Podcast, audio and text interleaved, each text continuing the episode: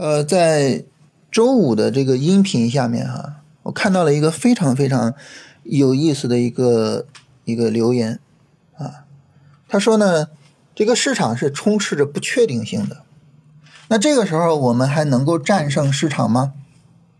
啊，我们怎么样能够去确保说我长期把交易做下来，我能够盈利呢？对吧？你看，非常有意义的一个思考啊，非常有意义的一个问题。所以我觉得呢，我们需要好好的把这个问题聊一下。首先呢，我们从这个不确定性开始聊哈，就市场充斥着不确定性，这个时候我们还能把交易做好吗？关于这个事儿哈，我跟大家打一个比喻啊，什么比喻呢？就是流水。我们知道呢，这个水分子它是永不停歇的。啊，时时刻刻的啊，都在做不规则运动。这个事情呢，最早是被啊一个传教士啊叫布朗发现的。那布朗呢就发现啊，我把一些微粒，比如说一颗花粉啊，给丢到水里边，因为这个微粒特别小哈，那么在这个水分子的撞击之下，它就会在水里面呢做这种不规则运动，你完全没有办法判断它下一步会往哪个方向走。啊，这个呢，就是这种不规则运动就被称为布朗运动，啊，这个布朗运动就充分证明说水分子啊永不停歇的在做不规则运动，啊，水温越高，这个运动呢就越激烈。所以呢，我们眼睛看到的水里边啊，可能表面上是一片平静，但实际上内地里面呢暗流汹涌啊，这个不规则运动时时刻刻的啊啪啪啪啪啪啪都在运动着。这是一个什么？这是一个微观上的完全的随机性。但是这种微观的完全的随机性影响宏观的确定性吗？不影响，对吧？在宏观上，这个水流呢，它的方向、它的流速、它的什么，其实都是相对确定的。啊，我们知道歌里边唱的吗？啊，大河向东流啊，天上的星星参北斗，是吧？我也就是五音不全啊，要不然这两句我会给你唱出来，啊，很暴露年龄的一首歌哈。大河向东流，为什么呢？因为西高东低，是吧？水往低处流，那这就是一种什么呢？宏观上的确定性，是吧？你包括我刚才说哈，水温越高，运动越剧烈；水温越低呢，啊，运动就相对来说平缓一些。这个东西呢，也是宏观上的确定性，对不对？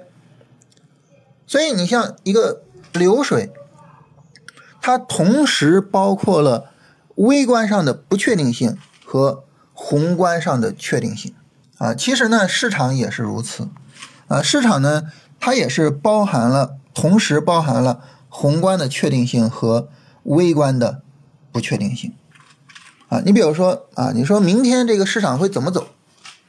大盘是高开还是低开呢？啊，开盘之后它是往上冲还是往下跌呢？啊，明天什么板块走的会最好？什么板块最差？什么股票会涨停？什么股票会跌停？你现在你能做出来准确的判断吗？没办法，没有可能，对吧？这就是微观的不确定性。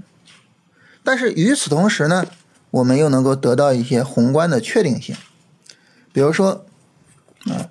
股市长期的走势一定取决于这个企业的业绩。短期内你别管它怎么炒也好，怎么暴跌也好，或者怎么样，长期来说一定是这样的。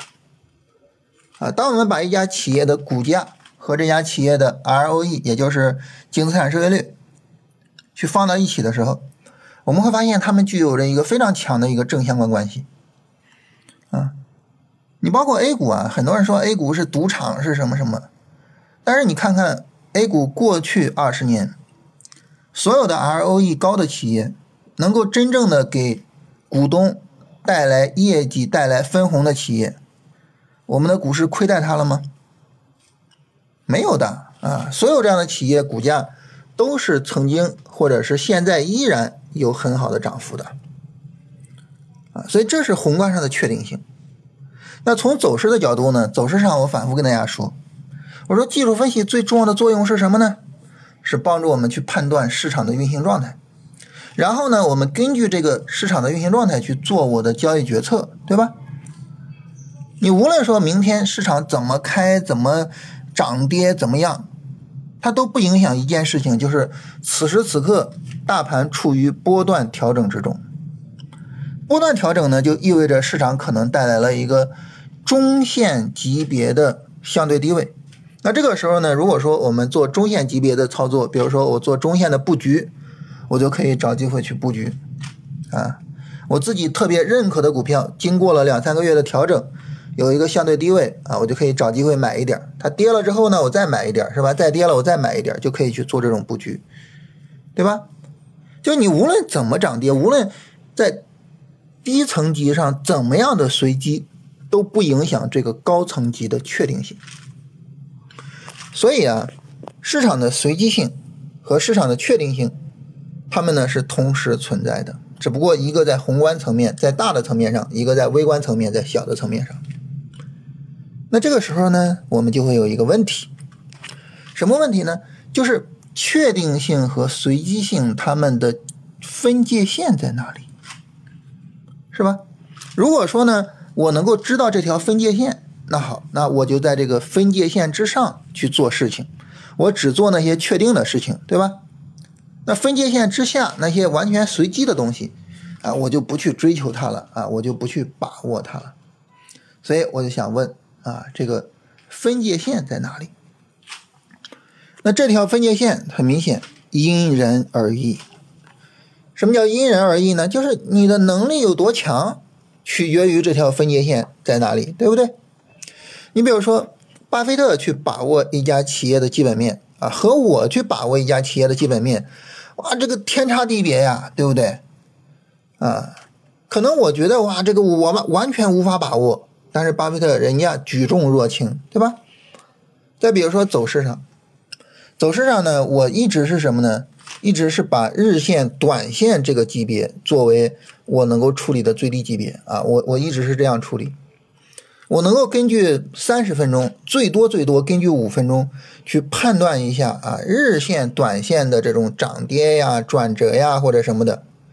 再低级别了，我觉得我能力就不到了啊，随机性太强了，我可能处理不好啊。所以在进场方面呢，我一直使用五分钟突破，就是五五分钟突破已经算是一个啊相对来说确定性比较强的一种进场方式了。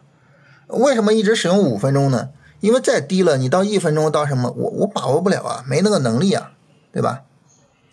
但是呢，大家如果说去看这个缠论啊，你看缠中说禅，它呢经常性的会使用一分钟去演示我们怎么样使用缠论去判断大盘大盘的这个一分钟涨跌。哇，人家这个这个对市场走势把握的能力，那这就太强了。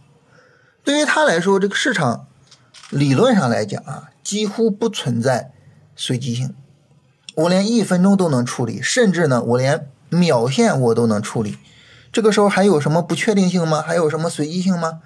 没有了，这就是能力强的体现，对吧？这也是为什么，呃，缠论是我们国家这个原创的技术分析理论里面流传的最广泛的一个，这强啊，厉害呀，对吧？所以很明显就是关于市场走势啊，这个随机性跟确定性的分界线。对于我来说，分界线在日线、短线那里，而而对于禅中说禅啊，对于禅师他老人家来说，这个分界线可能就在一分钟那里，甚至就完全没有，就完全是确定的。所以，随机和确定的那一条分界线在哪里呢？取决于我们自己的能力。啊，你的能力越强，这个分界线就越往低层级走。那你的能力没有那么强，那你就在宏观上去做最宏观的东西就可以了。你比如说，最宏观、最宏观的东西是什么呢？就是我相信我们国家的国运，我相信我们国家的国民经济啊，我们国家的这个国家实力一定是不断的往上走的。然后呢，我就去做基金的定投，那这个是最宏观的。我哪怕说我我对股市我什么都不懂，我也可以去做这个东西。我也可以通过这个东西去赚钱，哎，所以聊聊到这儿，哎，一个很有意思的一个答案就呼之欲出了，是什么呢？就是对于我们每一个人来说，我们想要去赚钱，我需要去战胜谁吗？我需要去战胜市场？我需要去战胜？我需要去战胜谁吗？不需要。我为什么非得战胜人家呢？我我市场是我的敌人吗？嗯，或者说这个股市里的其他人啊，比如说呃，听这个音频的大家，你是我的敌人吗？我要战胜你吗？是吧？我非得战胜你，我才能赚钱吗？不是的，对吧？咱们不是敌人，实际上恰恰相反啊，因为股市呢，我们更多的就是我们大家买了股票，是吧？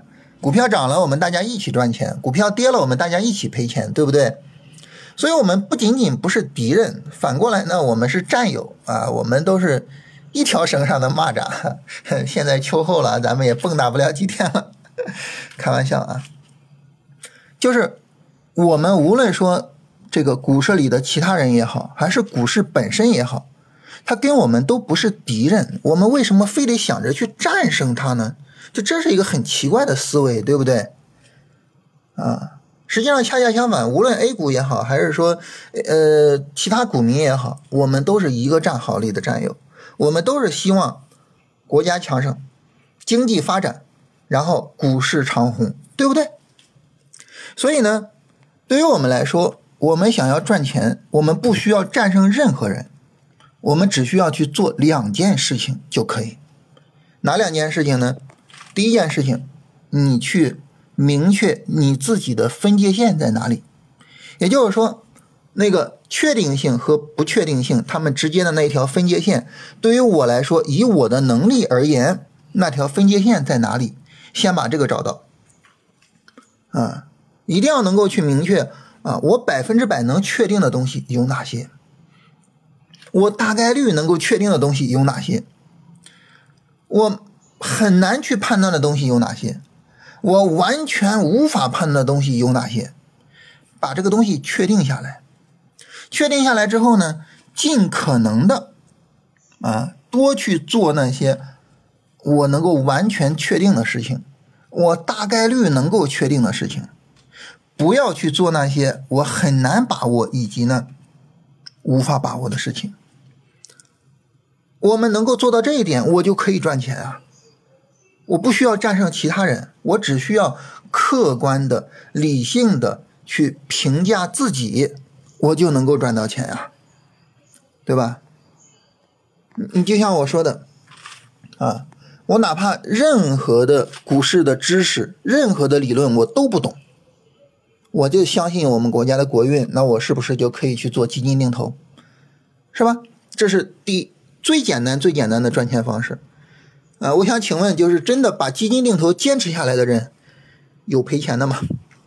真的坚持下来的人有赔钱的吗？没有啊，对吧？都赚钱了。你但凡你能坚持下来啊，都赚钱了。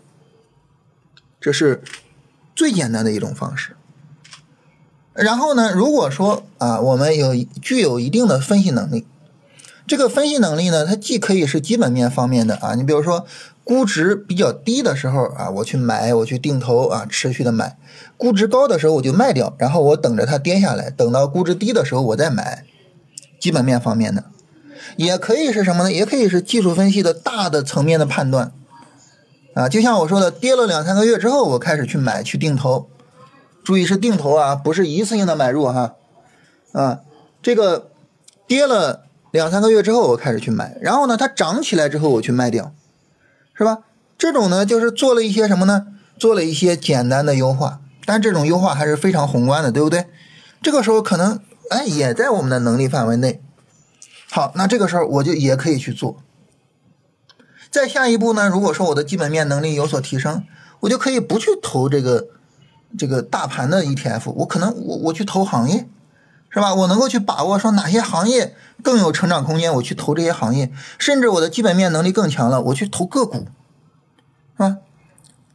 这个时候就是什么呢？就是我的能力强了，啊，我的确定性强了，我知道哪些个股，呃，肯定会比大盘走得好，是吧？这个个股的基本面没没什么问题，那我去投它，对不对？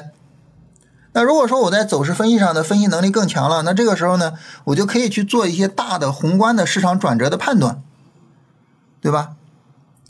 所以你会发现呢，就是从我们完全不懂这个市场长什么样啊，到我慢慢的有一些基本面的能力也好，这个基本技术面的能力也好，只要我能够在我的那条分界线以内做事情。只要我能够在我的啊，我认为确定性的这个范围内做事情，并且呢，我把这个事儿坚持下来，哎，我都能赚到钱。但是反过来呢，只要我一想着超出那条线，就麻烦了。啊，只要一想着超出那条线，可能亏损跟着就来了。啊，甚至说呢，持续的亏损，甚至说整个账户崩盘崩掉，可能就随之而来。所以大家听这个基本面的东西啊，听巴菲特、听查理芒格的东西，可能经常听到一个词儿叫能力圈啊，在能力圈以内做事情。大家可能说什么叫能力圈呢？我们就给他一个准确的定义：能力圈就是你能够去把握的事情啊，你能够去相对的确定的事情啊，这就叫你的能力圈。你比如说，对于我来说，你像巴菲特他老人家那种选个股，然后一个个股，你像苹果是吧？一个个股干到百分之四十五的仓位，哇，这个完全超出我的能力圈，因为我完全没有办法判断一家企业的基本面会比其他企业要好很多很多，以至于说我要重仓到接近半仓，完全没有这个能力。那这个时候，即便说巴菲特这么做，啊，做对了，挣了很多钱，我能这么做吗？不能，不在我的能力圈里边。虽然巴菲特这么做做对了赚钱了，但是跟我没关系，我做不了这种。我这么做我肯定是赔钱的。但是反过来呢，如果说啊选一些股票，然后平均的去分配仓位，靠概率去赚钱，哎，这个东西是我比较擅长的，那我就应该这么去做，对吧？所以呢，对于我们来说，我们一定要去，首先第一个。找到自己的那条分界线，你一定要想明白有哪些事情是你能够完全确定的，或者是你能够大概率的去把握、去抓住的。然后，只在这个分界线内做事儿，只在这个分界线内去赚自己有能力赚到的钱，不要越界，不要超出这条分界线。你只要这样做啊，你只要把这两件事做到了，你就一定是赚钱的。它跟其他人没关系，跟市场没关系。你不需要战胜谁，你只需要能够控制住自己的欲望，不要越界就可以了。当然啊，当然，我们聊最后一个问题啊。这个最后一个问题呢，就是当我能力小的时候啊，这个这个界限呢，哎呀，好像有点太小了。你比如说，你你你你让我说相信国运去做基金定投，哎呀，这个能赚的钱比较少啊。那我想要去赚更多怎么办呢？我们想要赚更多，首先无论如何千万要记得不能越界，好吧？这个无论如何要记得。第二个呢，我们可以通过学习把边界往后移一下，啊，把我们的能力圈去扩大，这是学习能够起到的作用，啊，把我们的能力圈扩大。你比如说，那你通过学习。基本面的知识啊，能够更好的跟踪和把握行业的动向，能够更好的去分析一家企业。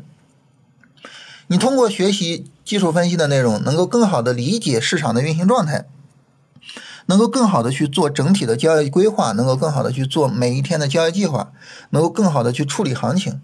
那这个时候，你的能力圈自然而然就变大了呀。你的那个不确定性和随机性的边界，自然而然也就发生变化了呀。对吧？所以呢，就是对于一个交易者来说，啊，学无止境，啊，人只要不死就得接着学习，啊，不断的去提升自己的能力，啊，拓展能力圈，然后呢，不断的去扩大自己的边界，这个对于我们来说是一个永恒的主题，啊，所以就是我们做交易呢，就是做两件事，第一件事，在我的能力圈以内赚钱。啊，千万不要超出去。第二件事情，尽可能的扩大我的能力圈。啊，就做这两件事情。这两件事情，嗯，说实话，我觉得第一件事情是前提是更基本的，就是永远不要越界这件事是更基本的。为什么呢？首先啊，就是如果说你越界了、亏损了、账户崩了，然后这后边你还咋弄啊？你有了盈利能力又有什么意义呢？对吧？这是第一个事情。第二个呢，你即便是通过学习把这个能力圈扩大了，但是你总是越界，这个能力圈大不大又又有什么意义呢？你老是越界呀，它就无所谓了呀。所以不越界是我们做好交易的前提啊。就是如果非得说啊，想要做股票赚钱，只给一个条件，我认为这个条件就是不超出自己的能力圈，不越过那一条。确定性和随机性的边界，啊，这是如果让我给大家唯一的一条的话，我认为是这一条啊。所以扩大能力圈啊，提升自己的能力，其实都在这一条之后啊。所以这个想最后特别跟大家强调一下。好，今天呢就是跟大家聊这些内容啊。